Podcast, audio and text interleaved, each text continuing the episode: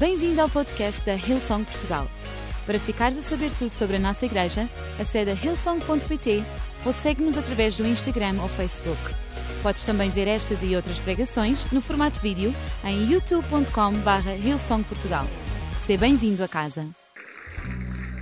Vamos à palavra de Deus? Amém? Vamos orar, vamos pedir que Deus fale. Quem, é que está a ser muito abençoado hoje nesta manhã? Sabem, nós, louvor, sabem, louvor fala-nos muito, mas louvor não é tanto daquilo que Deus faz em nós e nós sabemos que Ele faz. E eu vou falar um pouquinho sobre isso. Capacidade que Deus tem que fazer através da música, mas nós cantamos não a pensar tanto naquilo que Deus pode fazer por nós, mas naquilo que nós podemos entregar a Deus. Sabem que uh, o momento da reunião é uma. Uh, vir à igreja é, é de suma importância há aqui uma troca, nós entregamos, Deus fala connosco, Deus nos dá, Deus recebe, nós damos, nós recebemos. Sabem que é vir à igreja uma coisa incrível. E daí a nossa sensação de que quando a gente sai da igreja nós não somos mais os mesmos. Sabem, porque a gente deixa alguma coisa na presença de Deus e, e saímos cheios. E sabem, eu tenho sempre uma atitude para comigo que tudo aquilo que durante a semana aconteceu comigo, e daquilo que eu tenho para dar a Deus, eu não quero levar para casa nada disso. Eu quero deixar tudo na presença de Deus. Porque é na atitude do esvaziamento, da kenosis, não é? Que nós somos completamente cheios. Então esvazia-te e eu garanto-te que não vais sair daqui vazio. Se vieres para te esvaziares, não sais daqui vazio. Deus volta a encher. Ok? Amém? Vamos à palavra de Deus? Vamos orar? Paizinho querido, muito obrigado pela tua palavra, obrigado por aquilo que tu queres falar à nossa vida, obrigado por aquilo que tu geras e crias em nós. E nós oramos, Senhor, para termos sabedoria e maturidade para deixar tudo diante de ti, a nossa vida, diante do teu altar, para construires, edificares, falares, fazeres acontecer na nossa vida conforme o teu desejo e a tua vontade. Nós louvamos e bendizemos o teu nome hoje e sempre em nome de Jesus, toda a igreja diz comigo amém. Amém. Vocês podem tomar os vossos lugares. Vamos agradecer à nossa banda, ok? Vamos lá, por favor, gente. Eu, há pouquinho eu estava a brincar, que isto é. Eu estava a brincar, por favor, ok? Obrigado, pessoal. Título hoje da minha mensagem é Milagres na Cova. Alguém veio falar comigo há no final da reunião das nove e meia e disse assim que quando ouviu eu dizer milagres na cova, uh, pensou que eu iria falar de fazer milagres num, num cemitério, alguma coisa assim. Mas não é isso que eu vou falar, esse é apenas o título da minha mensagem. E nós vamos ler em 2 Reis, capítulo 3, a partir do verso 8, na versão da Bíblia, o livro. E vocês podem acompanhar a leitura uh, que está no ecrã. E, e diz assim: disseram que o ecrã ia estar todo vermelho. E aqui é boa. Sério. Finais de maio a gente fala outra vez, Pastor Mário depois convidam para vir aqui. Ok? E diz assim: Quais são os teus planos de combate? E Jurão respondeu: Atacaremos a partir do deserto de Edom. E dessa forma, os dois exércitos, reforçados com as tropas de Edom, fizeram uma marcha de sete dias através do deserto para rodearem o inimigo. No entanto, faltou-lhes a água para os homens e para os animais. O que vamos fazer agora? gritava o rei de Israel. O Senhor trouxe-nos aqui para sermos derrotados pelo rei de Moab. E Jeosafá perguntou: não há nenhum profeta do Senhor entre a nossa gente? Se houvesse, saberíamos o que fazer. E um dos oficiais do rei de Israel respondeu: Há Eliseu. E acrescentou: Era o assistente de Elias. E Josafá respondeu: É o rei, é o homem de que precisamos. Ele fala a mensagem do Senhor. E os três reis, Israel, Judá e Adão, foram consultar Eliseu. Não tenho nada a ver contigo, disse Eliseu ao rei Jurão de Israel. Vai ter com os falsos profetas do teu pai e da tua mãe. Mas o rei respondeu: Não, porque o Senhor quem foi o Senhor quem nos enviou até aqui para sermos destruídos pelo rei de Moab. Tão certo como vive o Senhor dos exércitos, em cuja presença eu sirvo, que se não fosse pela presença do rei Josafá de Judá, não me incomodaria um, bo um bocadinho sequer contigo, retorquiu Eliseu. Tragam-me então alguém que toque harpa. E quando o músico começou a tocar, Eliseu recebeu a mensagem do Senhor. O Senhor ordena que façam covas em todo este vale seco. Não hão de ver nem vento, nem chuva, mas este vale encher-se-á de água e poderão saciar-se tanto os homens como os animais. E isto é só uma pequena amostra do que o Senhor pode fazer. E ele vos tornará vitoriosos sobre as tropas de Moab. Conquistarão o melhor das suas povoações, mesmo as que são fortificadas, e encherão de pedras todos os bons campos. E com efeito, no dia seguinte, por altura em que o sacrifício da manhã deveria ser oferecido, apareceu água. Corria vindo do lado de Edão, e em breve havia água por toda a parte. Até aqui. Antes de irmos aqui exatamente ao texto, deixem-me fazer aqui uma pequena, um pequeno apontamento. Um, eu cresci, uh, no, eu cresci no meio de, da igreja evangélica. Uh, o meu avô foi, foi um dos primeiros homens a se converter uh, pelo trabalho missionário, do movimento missionário da Igreja dos Irmãos, no início do século passado, na cidade do Porto. Meu avô foi um dos primeiros convertidos na sua ainda juventude. Uh, o meu avô, muito cedo, tinha acabado de casar, tinha saído da, da sua terra natal de Vila Real para viver no Porto. E nas primeiras semanas no Porto, ouviu um homem a, a falar no, no meio de uma praça e o meu avô se converteu e do meu avô, a minha mãe, e depois do meu pai também de uma família evangélica. Ou seja, eu cresci no seio da igreja. Eh, na realidade, os meus pais dizem que a minha primeira ida à igreja uh, foi quando eu fiz uh, duas semanas de vida. Depois eu nasci, duas semanas depois, os meus pais já foram à igreja comigo. Eu nasci em janeiro, naquilo que era, os meus pais dizem, eu não sei, eu, não, eu tenho, tenho de ir a consultar isso com a ciência, sabem? Entre mito e ciência.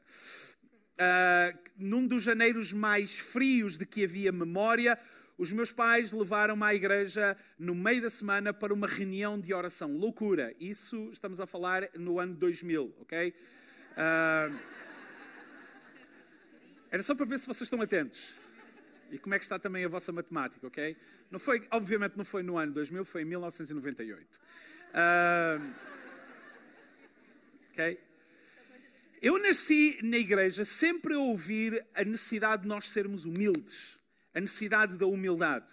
Sabem, o cristão é humilde, mas uh, por alguma razão nós, evangélicos, uh, cristãos evangélicos, sempre associamos a humildade não a, não à atitude do coração nem à nossa forma de vida, mas muito à, à questão de posses, do dinheiro. E associamos, inclusive, a humildade, e nós dizíamos que os, um, no, no, meio em que eu uh, cresci, cristão evangélico, alguém que tinha um pouco mais de posse ou era um pouco mais estudado, era até uma pessoa um pouco afastada, porque não era uma pessoa tão humilde. Na realidade, se vocês pensarem bem, na sociedade portuguesa, nós até costumamos dizer, e no mundo, já, já percebi porque eu também já vivi no Brasil, e no Brasil também é assim, nós associamos e dizemos que pessoas pobres são pessoas e nós até dizemos, ah, aquela é uma família, é uma família humilde, nos referindo que é uma família de pequenas posses. Então nós temos uma tendência de confundir estes dois termos, a humildade e a pobreza. Mas na realidade, o conceito bíblico de humildade nada tem a ver com posses financeiras. A humildade não tem nada a ver com finanças. Nós podemos encontrar uma pessoa abastada, ser uma pessoa extremamente humilde e uma pessoa uh, com grandes necessidades financeiras ser extremamente arrogante. Ok? E o que é que isso fez uh, no pensamento de muitos cristãos? E mesmo na igreja, nós temos uma tendência de olhar para nós e de nos pensarmos e de vivermos com uma mentalidade quase de sobrevivência, quando a palavra de Deus nos diz que nós somos reis e sacerdotes. Aí está a nossa falsa humildade. Nós temos dificuldade em dizer amém àquilo que a palavra diz, que parece que contraria este pouco espírito de humildade. Ouçam, a igreja diz, a, a, palavra de Deus diz que nós somos como reis e sacerdotes. Por que é que temos dificuldade em dizer amém a isto, gente? Ei, vocês estão a perceber o que eu quero dizer? E nós nós, nós consideramos que um elogio ou alguma coisa parece que rouba a nossa humildade, rouba o nosso estatuto, quando na realidade uma coisa não tem nada a ver com a outra. Hello, vocês estão a ouvir o que eu estou a dizer? Esta história vai nos contar, colocando isto de lado, esta ideia um pouquinho de lado, este texto ensina-nos que todos podem tomar más decisões e que uma má decisão tem consequências más, não apenas para a pessoa que toma a decisão, mas para as pessoas que estão associadas a nós. Se eu tomar uma má decisão, eu vou arrastar quem está comigo, quem está ligado a mim, para, para as consequências dessa má decisão. Seja a minha casa, seja a minha família, enfim. Esta história é a história de três reis: o rei de Israel, Jurão, o rei de Judá, Jeosafá, e o rei de Edom, quem é que estava atento ao texto? Como é que se chama o rei de Edom? A Bíblia não fala, não diz. É só para saber. Quem é que disse não diz? Está atento aí. A Bíblia não diz o nome de, de Edom. E os reis tomam uma decisão que coloca em risco não apenas as suas vidas, mas a vida do seu exército. Deixem-me colocar isto num contexto. Três reis, três reinos diferentes, o rei de Israel, o rei de Judá e o rei de Edom juntam-se para combater uma ameaça que é comum a todos: o rei, o reino de Moab.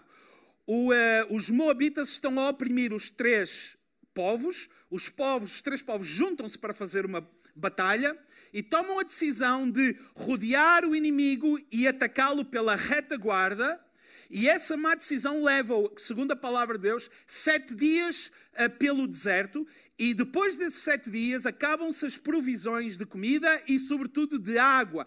Isso mostra que tomaram uma decisão, mas não acautelaram-se nessa decisão, ou seja, não levaram em consideração o fato de estarem sete dias no deserto e o povo estava a começar a passar necessidade. Ou seja, os reis não apenas estão com sede, mas estão com sede também os seus homens e os seus animais.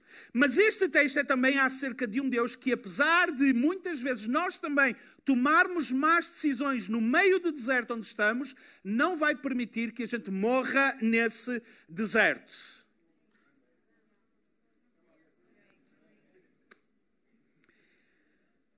Três reis: rei de Israel, Jurão, e que não é quer ser, uh, não é bem recebido por Eliseu e a Bíblia conta-nos o porquê disso. Eliseu não queria receber o rei de Israel porque este era filho dos famosos, pelas, pela, pelo sentido negativo, o rei Acabe e a rainha Jezabel, que eram arqui-inimigos de Elias, que tinha sido um mentor de Eliseu. Ou seja, uh, o, uh, Eliseu olha para a história do seu mentor e vê uh, Jurão, que é filho daqueles que perseguiram o seu mentor, e vira-se para os três reis e diz assim: uh, se, se tu não viesses, tu, Jurão, não viesses acompanhado por Jeosafá, rei de, Israel, de Judá, eu não te iria receber, eu não quero saber nada de ti. Mandava-te já consultar os falsos profetas, os profetas de Baal,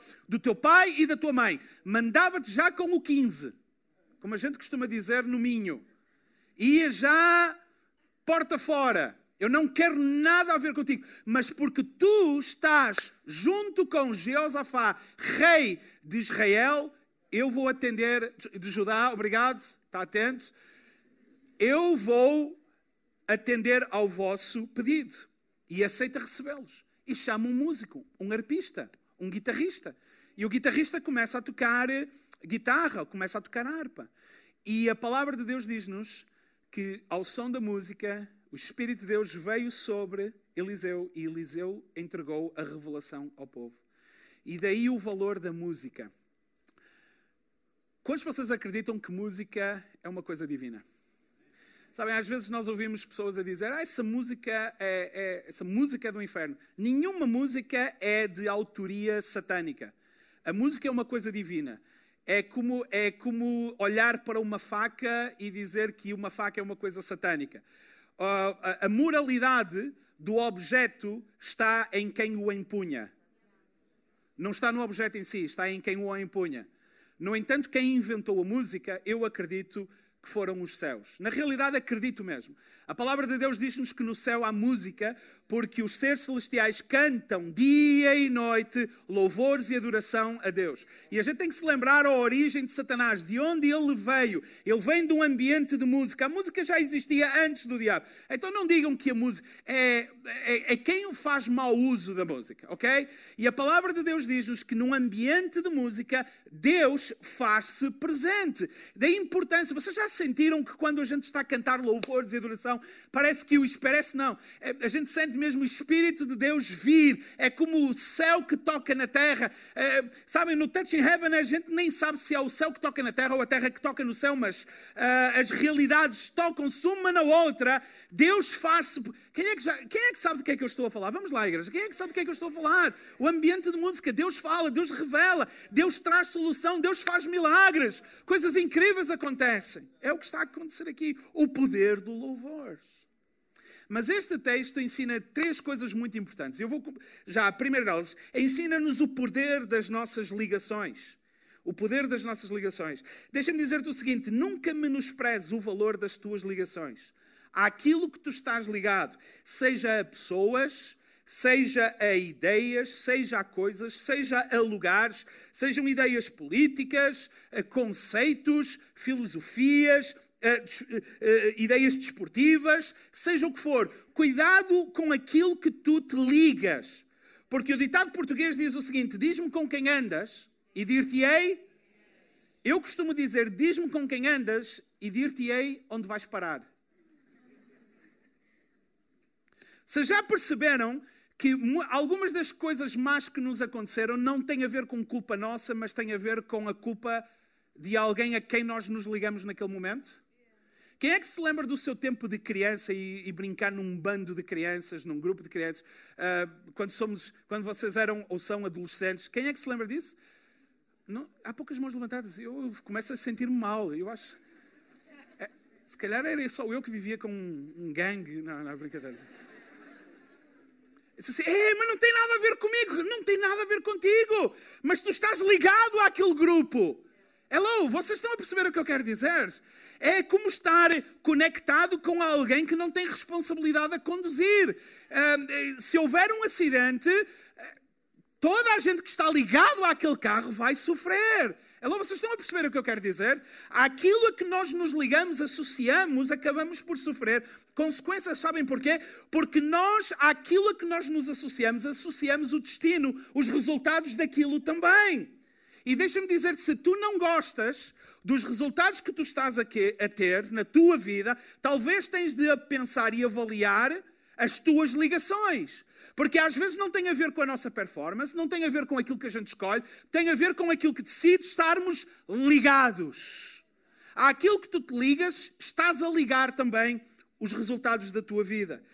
E as nossas ligações nunca devem ser causísticas, não, deve, não, devem acontecer por acaso, devem ser fruto de reflexão, de decisão, de pensamento, de eh, nunca de, olha, ups, aconteceu. Não, a gente deve ter ah, ah, ligações pensadas, intencionais. Porquê? Porque nós vamos colher o fruto dessas ligações mais à frente. Pensem as ligações entre aqueles três reis. Sabem, para Jeosafá, para Jeosafá, não era bom estar ligado a Jurão. Já repararam nisso? Não era bom. Mas Jurão, para Jurão, é ótimo estar ligado a Jeosafá. Sabem que quando a bênção de Deus veio e o milagre aconteceu, não foi para beneficiar Jeosafá, que era um rei, se vocês lerem a história, um rei divinamente escolhido. Foi escolhido por Deus. Certo? Não foi o único beneficiado. Foram beneficiados os três exércitos. Mesmo o Jurão, que não era digno dessa benesse. Sabe o que é que este texto me diz? Diz-me o seguinte: diz-me que há pessoas que são abençoadas no teu lugar de trabalho, não porque a bênção de Deus está sobre elas, mas porque a bênção de Deus está sobre ti.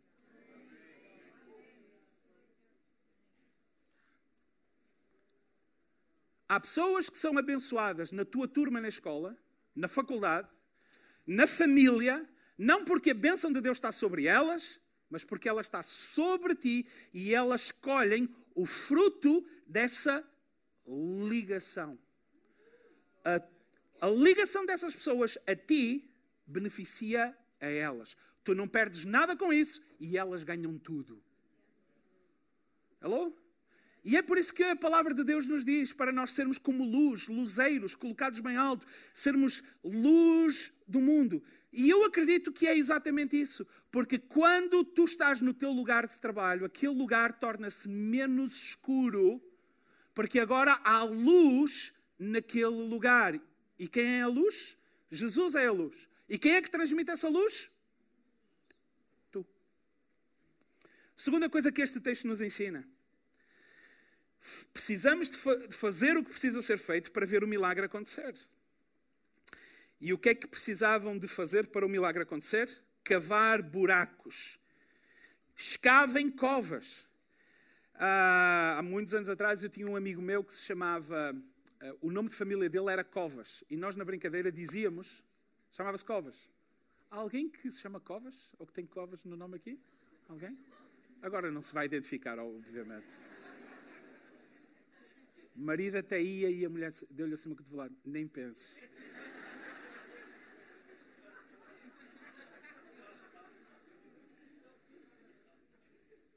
Nós na brincadeira dizíamos que o, o, Covas e a família eram responsáveis por metade dos acidentes de, de trânsito em Portugal. Cavar covas. Mas cavar covas? Mas Eliseu, mas Deus diz a Eliseu para cavar buracos. Mas isso dá muito trabalho. Eh, não é? Uh, Jurão está ali com uma atitude negativa. Deus mandou-nos aqui para sermos destruídos, aniquilados. Já podia ter dito a Eliseu: Olha, pede a Deus para fazer chover. Para que cavar covas? Mas cavar covas para quê? Para uh, cavar co a água que a gente precisa não, não vai vir de subsolo. Estamos no deserto que chova, que venha água de cima, cavar buracos. E, e, a gente às vezes questiona os métodos de Deus. E se vocês olharem bem na Bíblia, os métodos de Deus às vezes são muito estranhos. Deus faz milagres de uma maneira muito estranha, que a azai portuguesa não iria aprovar. Se lembram-se daquela história do cego Jesus, filho David, tem misericórdia de mim. Vem até à presença de Jesus e vem. O que é que tu queres que eu te faça? Senhor, eu quero ver. Claro que ele quer ver. Ajoelha-te aí um bocadinho. E Jesus começa a limpar a expectoração do peito. E o cego diz assim: Mas o que é que está a acontecer? E o amigo do cego ouve e diz assim: Foi Jesus. Diz assim: Não, Jesus não faz essas coisas. Foi Jesus, não, foi Pedro. Foi Jesus, estou-te a dizer, eu vi. E Jesus cospe no chão. E o cego a pensar o que é que vai acontecer. E o amigo a dizer ao cego, ao ouvir, diz assim: Olha, Jesus está a misturar o que ele acabou de cuspir com a terra no chão e está a fazer. Olha, e prepara-te que ele está vir na tua direção com um dedo cheio daquilo. E o cego, não é para mim. E o amigo, é, é. E o cego a pensar, eu espero que ele não me peça para pôr a língua de fora. Eu fico a imaginar o amigo dizer ao ouvido do cego: Olha, ele está aí à tua frente. E o cego a dizer: Jesus, o meu problema é nos olhos. Agora vai e lava-te não sei aonde. Mas porquê é que tem que ir às escuras? Já não Jesus não podia dizer: Olhos, abram-se. Shazam. Dizer qualquer. Jesus tinha poder para isso? Porquê que Jesus faz as coisas da maneira como ele faz? Porquê que Deus pede para cavar buracos?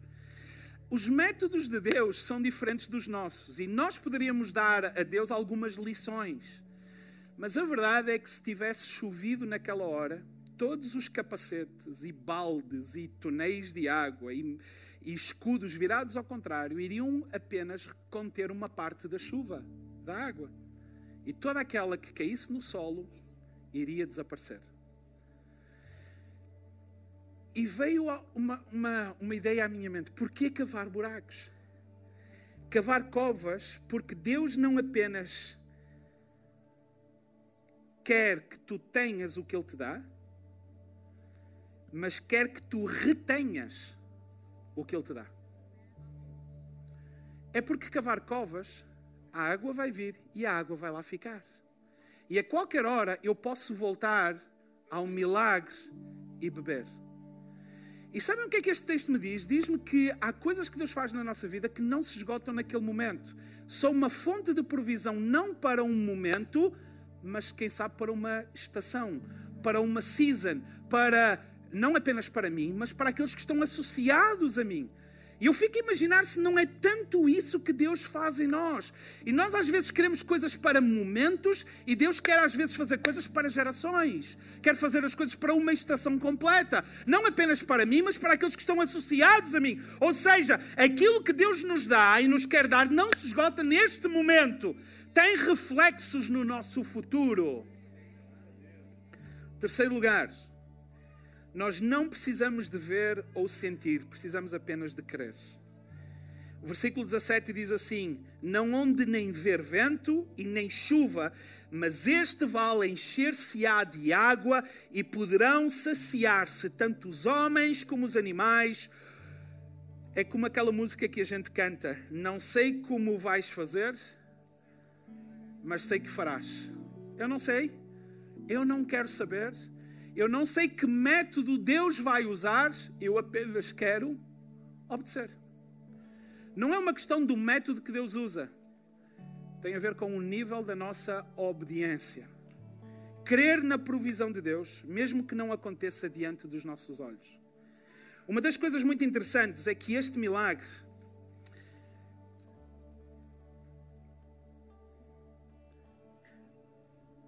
se vocês estão a tomar nota, tomem nota disto. E se vocês não estão a tomar nota, tomem nota destas três coisas.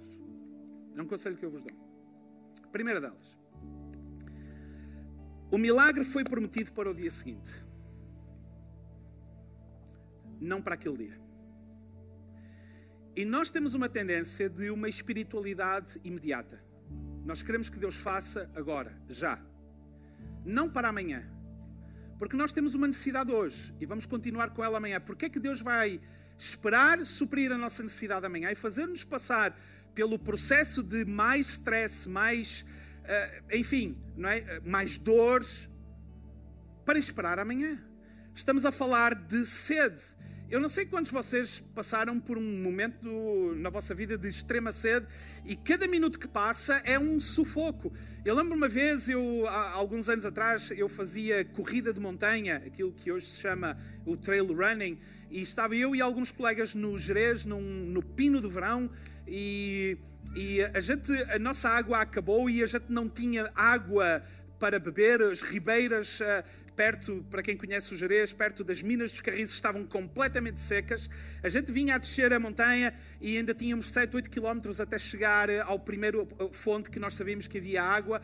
E a gente encontra uh, dois guardas da, da GNR de montanha, dois guardas da GNR. E a gente chegou lá e, e perguntou: Olha, vocês têm água com vocês? Assim, a nossa água acabou. Mas eu tenho aqui um, uh, um iogurte líquido. E foi um iogurte líquido a dividir por quatro foi, o, foi a pior experiência de matar a sede da minha vida. Quando estamos com muita sede, beber uma coisa pastosa, não é? E, e em pouca quantidade, deixou-nos a boca num estado horrível. A sério, foi, foi uma experiência péssima. E cada, cada quilómetro que a gente corria a descer a, a montanha era, era mais sufocante cada, cada lugar onde a gente podia se abrigar um pouquinho do sol e numa sombra a gente ficava lá alguns segundos. E a sede, a sede, a sede, um desespero. Como é que Deus vai dizer isto? Eu vou fazer amanhã. Amanhã você. Amanhã porquê? Porquê amanhã? Porquê é que nós vamos ter que dormir uma noite inteira preocupados quando Deus nos promete resolver alguma coisa amanhã, amanhã de manhã? Eu, eu fiquei intrigado com isto. Porque é que Deus está a dizer que o milagre vai ser amanhã e não agora? Depois que as covas estão cavadas, que vem então a água. Não, amanhã. Longe dos vossos olhos, vai ser amanhã. E eu, porquê isto, Senhor? E eu não consegui chegar a nenhuma conclusão a não ser esta. É que parece que Deus nos quer obrigar a lembrar que, mesmo em momentos de necessidade, e tendo só uma promessa para amanhã, obrigar-nos a dormir descansados. De não dormirmos e irmos dormir preocupados. Deus prometeu para amanhã. Por que é que eu hei de dormir com a cabeça cheia e com o coração apertado? Dormir em paz. Como se Deus estivesse a dizer: amanhã estará tudo tratado. Segundo lugar, se não precisamos de ver ou sentir, nunca poderemos assumir o crédito do que Deus nos faz. Sabem porquê que eu estou a dizer isso? Porque nós gostamos muito de sermos elogiados, de termos a nossa fé elogiada. Quem é que gosta de ouvir testemunhos? Quem é que gosta de ouvir testemunhos? Ouvir alguém que chega para nós e diz assim: Olha, sabes o que Deus fez? Não, isso inspira-nos certo? E a gente dá um, umas palmadas nas costas de, dessa pessoa e diz: Uau, incrível, diz-me quantas. Olha, eu estive três horas em oração. Uau, olha, eu fiz o jejum de Daniel. Uau, e tu o que é que fizeste? Eu fiz o jejum de Davi. Uau, e Davi fez o jejum, não sei, mas eu imaginei um jejum de. E tu que jejum fizeste? Eu fiz o jejum da lua cheia. Tu só comes quando está a lua cheia? Não, eu como para me ficar como ela. Eu fiz um jejum de salada. O quê? Só como salada? Não, como tudo menos salada. E nós, e nós, e sabem, nós gostamos de pensar que foram as nossas orações, foi a nossa fé, foi a nossa intervenção, fui eu que eh, torci o braço de Deus e na realidade Eliseu está a dizer: vocês não vão ver, vocês nem vão ouvir, vocês não vão ver sinais nenhums da provisão quando ela chegar. Sabem o que é que Deus está a dizer através de Eliseu? O que vai acontecer é zero intervenção vossa. Zero nada, níqueles, népia, niente, rian de rian. Não, já não me lembro como é que se diz em alemão. Achtung. Nicht. Nicht.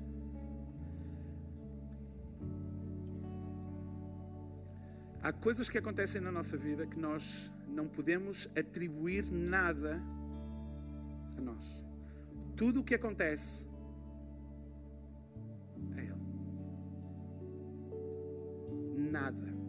Tudo Ele.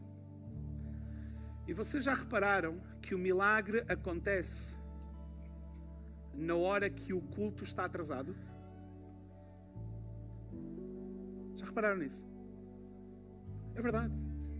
Porque está escrito o seguinte: na hora que era suposto ser a hora dos sacrifícios, as águas vieram a hora que era suposto haver os sacrifícios, ou seja, não houve, por alguma razão, ia haver, eles estavam atrasados. Na hora dos sacrifícios, na hora que o povo ia se reunir para louvar a Deus, o milagre,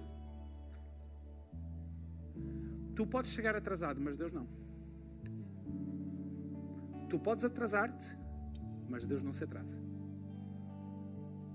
Ok? Terceiro e último lugar, o que Deus vai fazer ainda é apenas o começo. É incrível o que Eliseu está a dizer. Diz-nos que o versículo 20: Com efeito, no dia seguinte, por altura em que o sacrifício da manhã deveria ser oferecido, apareceu água. E corria vindo de todo lado, de Adão, e em breve havia água por toda a parte. Mas Eliseu diz o seguinte: isto, versículo 18, isto é só uma pequena amostra do que o Senhor pode fazer. Sabem o que é que Deus está a dizer a Eliseu e a este grupo de reis? Que aquilo que ele faz, ainda que seja muito aos nossos olhos, não é nada. Comparado com aquilo que ele pode fazer, não é nada. E eu vou terminar dizendo isto. E vou terminar mesmo, não vou terminar e depois continuar, não. Vou terminar dizendo isto. Nós às vezes agarramos-nos muito na necessidade que nós temos hoje. E esta é a minha necessidade hoje. E ficamos desesperados com a necessidade de hoje.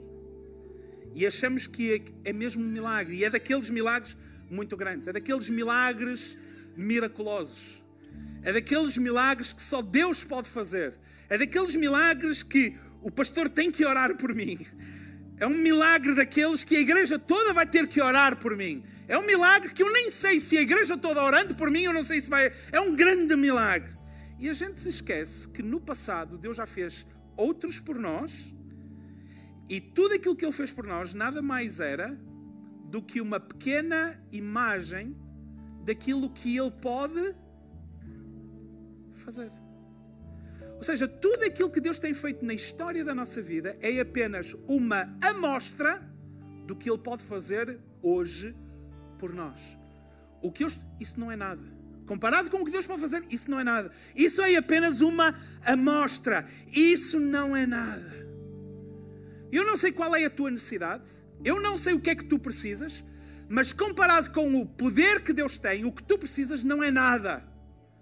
Se tu tão somente obedeceres e cavares o teu buraco. E quando eu digo cavar o teu buraco, não é para tu te enterrares nele. E daí eu dizer que há milagres na cova. Porque às vezes na nossa vida não tem a ver com quão longe eu consigo ir, tem a ver com quão profundo eu estou disposto a cavar. Porque nada de espiritualmente relevante na nossa vida acontece à superfície. Eu tenho de ir mais fundo. Eu tenho de me dedicar mais. Eu tenho de orar mais. Eu tenho de ler mais a palavra de Deus. Eu tenho mais de me dedicar a ouvir Deus falar. Quem sabe eu tenho, eu tenho que vir à igreja com mais regularidade. E quem sabe eu tenho que durante a semana me envolver, quem sabe num grupo de ligação e ser pastoreado, e quem sabe até pastorear. Quem sabe eu tenho até que servir e me dedicar um pouco mais, ir um pouco mais fundo, ir um pouco mais fundo. Não tem a ver com ir mais longe, às vezes tem a ver com quão fundo eu consigo ir. Porque quanto mais fundo for o buraco que eu estiver a cavar, mais água eu vou conseguir reter. Não apenas para mim, mas para aqueles que estão à minha volta. Então a minha pergunta é esta: quão profundo estás tu disposto a cavar? Porque o teu buraco não é quem sabe aquilo que vai vir de cima, não é aquilo que vai vir do, à tua volta, vai vir quando tu ganhares profundidade no teu relacionamento com Deus. Os milagres talvez não estejam em cima, estão justamente debaixo dos teus pés, prontos para serem desenterrados. Hello? Vamos todos ficar de pé? Será que nós podemos cantar? Sim? Sabem, eu estava a dizer hoje na nossa reunião está um bocadinho avançada, eu já estourei o meu tempo há muito tempo. Relógios. Relógios foi uma coisa inventada no, no, nos infernos.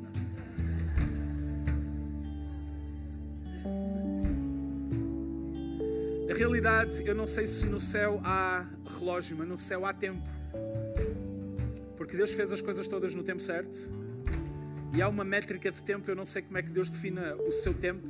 Se é por minutos, se é por segundos, eu não sei. Se é por séculos, não sei, mas há tempo. Então, no céu eu não sei se há relógios, mas o tempo é uma invenção divina também. Isso tudo para dizer que eu acabei de pecar porque ultrapassei o tempo que me deram. Perdoa, Senhor. Mas eu estava a dizer na reunião das, das nove e meia que nós às vezes vimos à igreja um bocadinho amarrados. Já, vocês já sentiram? A gente está um bocadinho preso àquilo que aconteceu durante esta semana. Eu não vou pedir para vocês levantarem as mãos, mas quem sabe alguns de vocês vieram aqui e vocês não conseguem se libertar do que está lá, lá fora para resolver. Do que está aqui, do que vos incomoda aqui de uma semana difícil e complicada, da semana difícil e complicada que vocês vão ter à vossa frente. Eu não sei, eu não sei. Mas a palavra de Deus diz-nos que aonde está o Espírito de Deus, aí há.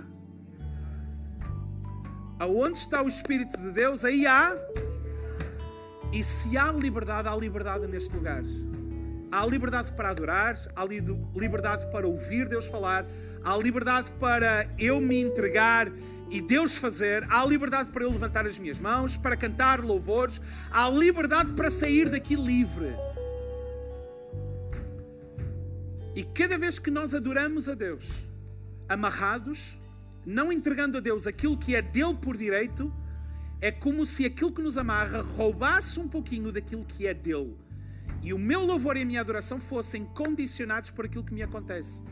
E eu na igreja sempre tomo uma decisão pessoal de dizer a mim mesmo: eu não vou ser amarrado pelas minhas circunstâncias, por aquilo que me acontece, por aquilo que me passa na cabeça, por aquilo que, eu, que aconteceu, por aquilo que vai acontecer. Eu não defino o meu momento de louvor e adoração, e este não é definido por aquilo que me acontece.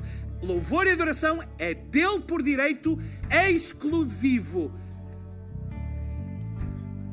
E se nós, nesta hora, levantássemos as nossas mãos e adorássemos a Deus sem amarras, sem nada que nos prende, sem ideias fixas, sem preconceitos nenhuns, levantarmos as nossas mãos, abrirmos o nosso coração, abrirmos as nossas vozes para entregar a Deus aquilo que é dele por direito. Será que a gente pode fazer isto durante alguns momentos, igreja? Igreja, vamos lá, será que a gente pode fazer isto nesta hora?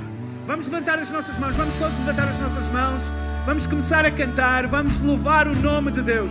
Abre a tua boca, abre o teu coração agora. Fala com Deus. Quem sabe esta é a hora de tu entregares, abrires a tua boca e falares para Deus aquilo que te prende, aquilo que te amarra, aquilo que te preocupa, aquilo que prende o teu coração. E começa a abrir a tua boca e começa a dizer a Deus que tu não ficas preso a nada quando tu o adoras que o louvor é dele por direito, é todo dele e é só para ele. Vamos lá, igreja, vamos cantar, vamos levantar as nossas mãos, vamos levantar as nossas mãos. Hoje aqui prostrar-me, quero te dizer.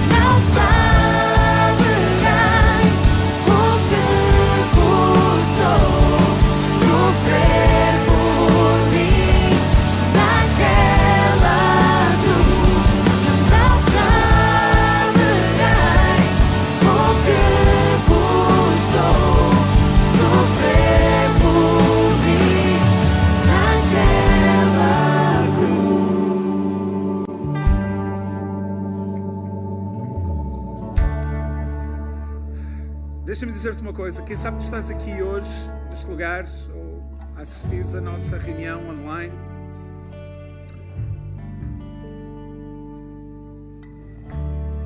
E estás com uma, uma percepção, um sentimento de que Deus está a falar de uma forma muito pessoal contigo.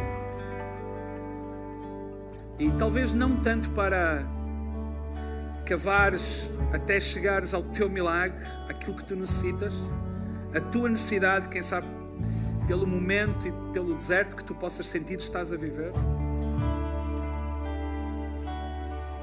Mas talvez porque tu olhas para, para ti e percebes que Deus tem sido uma espécie de uma realidade externa a ti. Uma ideia religiosa, alguma coisa que circula à tua volta, a quem tu recorres de vez em quando. Ai meu Deus, e, e rezar aqui, e não é? e uma missa ali, seja o que for. Mas olhas para o centro da tua vida e percebes que Jesus não está lá. E a palavra de Deus diz-nos que Ele está à porta da nossa vida e bate. E se alguém ouvir a sua voz e abrir a porta, Ele vai entrar. E quem sabe há pessoas aqui hoje nesta, nesta sala e lá em casa que hoje têm uma percepção de que é como se Jesus estivesse a tocar à, à campainha do teu coração hoje. É como se tu tivesses tirado uma senha e Jesus está a chamar o número e chegou a tua vez, Ele está a falar contigo. E é uma coisa muito direta, muito pessoal, tu sabes que é contigo que Ele está a falar. E sabes uma coisa? Tudo aquilo que tu precisas de fazer para responder a este apelo, dentro de alguns momentos, por incrível que pareça, vai ser levantar uma das tuas mãos como uma declaração de fé. Porque a palavra diz-nos que se com a nossa boca confessarmos e crermos com o nosso coração e a nossa mente que Jesus é o Senhor, seremos salvos. E tudo o que tu precisas de fazer é receber Jesus na tua vida como Senhor e Salvador. E como é que faz isso? Dentro de alguns momentos eu vou pedir a estas pessoas que querem tomar uma decisão por Jesus pela primeira vez, de levantarem uma das suas mãos. Eu vou pedir que vocês vão repetir uma oração que eu vou fazer, mas toda a igreja vai fazer esta oração. Eu não te vou chamar aqui à frente, eu não te vou expor de maneira nenhuma. E se, se sentes que Deus está a falar contigo, eu quero orar por ti hoje, nesta manhã. Mas quero orar por todos aqueles que um dia já tomaram uma decisão por Jesus, mas por alguma razão vocês têm estado longe, afastados. E hoje sentes que Jesus está-te a chamar de volta aos seus braços. Então tu, eu quero que tu levantes a tua mão como um ato de reconciliação com Deus. E eu quero incluir-te nesta oração. Eu vou pedir que toda a igreja agora, neste lugar, feche os seus olhos. Vamos estar todos nós de olhos fechados. Eu vou pedir que não haja movimento na sala. Estamos todos de olhos fechados. Não há ninguém a olhar para lado nenhum nesta hora, neste momento. Fazemos isso para que todos possam ter privacidade para tomar esta decisão. E se tu estás aqui hoje, nesta manhã, e queres tomar essa decisão de fazer de Jesus o teu Senhor e Salvador pela primeira vez na tua vida, ou como um ato de reconciliação, agora mesmo onde tu estás, agora mesmo onde tu estás, aí mesmo onde tu estás, levanta uma das tuas mãos, agora mesmo onde tu estás, levanta bem alto só para eu poder ver. Eu estou a ver muitas mãos levantadas. Aqui à minha frente, do meu lado esquerdo, está muitas mãos levantadas. Lá em cima também, aqui à minha frente eu vejo muitas mãos levantadas também. Aqui do meu lado direito também estou a ver algumas mãos. Ali em cima também estou a ver. Amém. Que Deus te abençoe, que Deus te abençoe também. Sim, estou a ver, estou a ver também. Eu vou pedir que vocês baixem as vossas mãos agora e que façam uma oração junto comigo. E vou convidar toda a igreja para repetir esta oração. Pode ser igreja. Amém? E vamos dizer assim: Obrigado, Jesus, pelo teu amor por mim. Hoje eu ouço a tua voz e faço a minha escolha. Eu tomo a minha decisão de abrir a minha vida, o meu coração para ti, Jesus. Para seres o meu Senhor, o meu Salvador. Porque a partir de hoje eu sou teu e tu és meu para todo sempre. Toda a igreja diz comigo amém. Amém. Será que podemos dar uma grande salva de palmas? aos céus e a todas as pessoas que hoje estão a tomar esta decisão.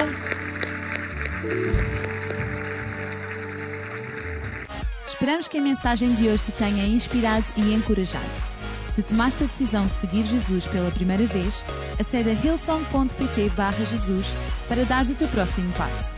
Relembramos que podes seguir-nos no Facebook e Instagram para saber tudo o que se passa na vida da nossa igreja. O melhor ainda está por vir.